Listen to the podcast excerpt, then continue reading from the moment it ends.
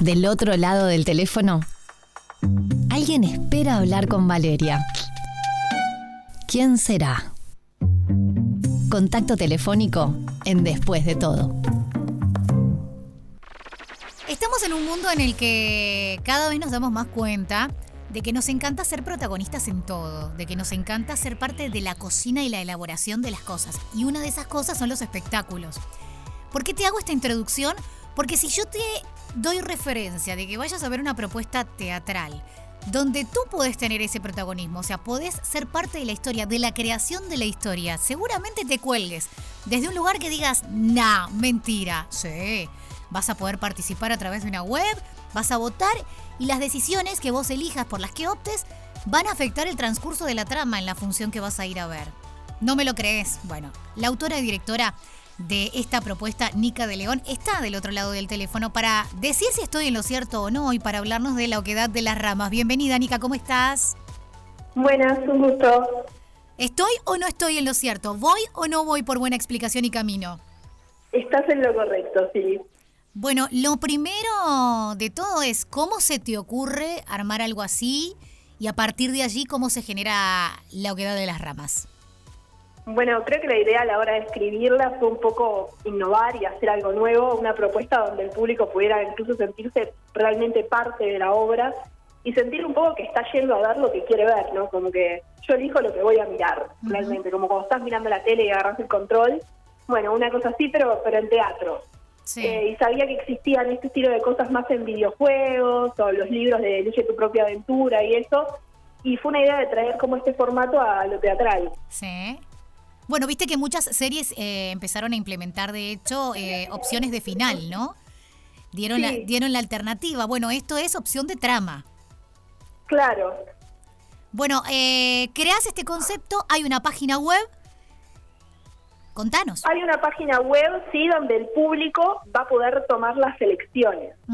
Al llegar al teatro se les va a entregar un código QR que pueden escanear en el, en el díptico, en el dossier que se les entrega eh, van a escanear el código y van a poder votar a lo largo de la función. Y más o menos el recurso escénico que utilizamos es que durante la obra suena una campana, los actores quedan completamente en pausa y ahí es donde la gente agarra su celular y puede votar. Maravilloso.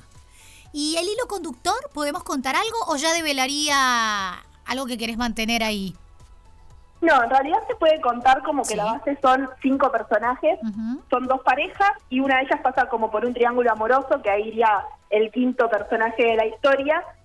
Y bueno, básicamente van surgiendo distintas situaciones donde los personajes se cuestionan sobre si son dueños de sus vidas, si están tomando las decisiones correctas, si van por el camino indicado, si alguien decide por ellos y así, que es un poco, o sea, lo que se va viendo en escena en base a lo que vota el público, ¿no? Capaz que si vas a una función te enterás más de la amistad de dos de ellos y si vas a otra te enterás más como las cosas personales que uno siente. Dependiendo de eso es la historia que vos ves, pero siempre están estos cinco personajes en escena. Teatro Estela de Italia que queda ahí en Mercedes 1805. Para ubicarlos es, yo ayer justo dije Mercedes y... Sí, Mercedes y Tristán Narvaza y las entradas están a la venta por Passline o al 094-682-618. Eso tenés que decirlo un poquito más despacio, 094.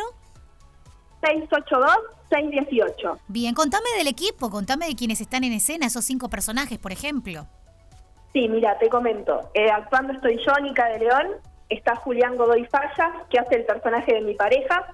Después tenemos a Bruno Fabre haciendo de Caín, y a Mauge Botti y Santiago de Sousa, que hay comentar que en la obra hay un poco de música en vivo, ya que el personaje de Santi es músico y él toca en escena y fue el que planteó toda la propuesta musical para la obra.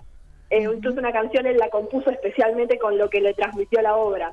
Y después tenemos a Fernando Florindo, que hace un presentador, y en la asistencia de dirección a Belén García y a la Paisa Rivero con el sonido.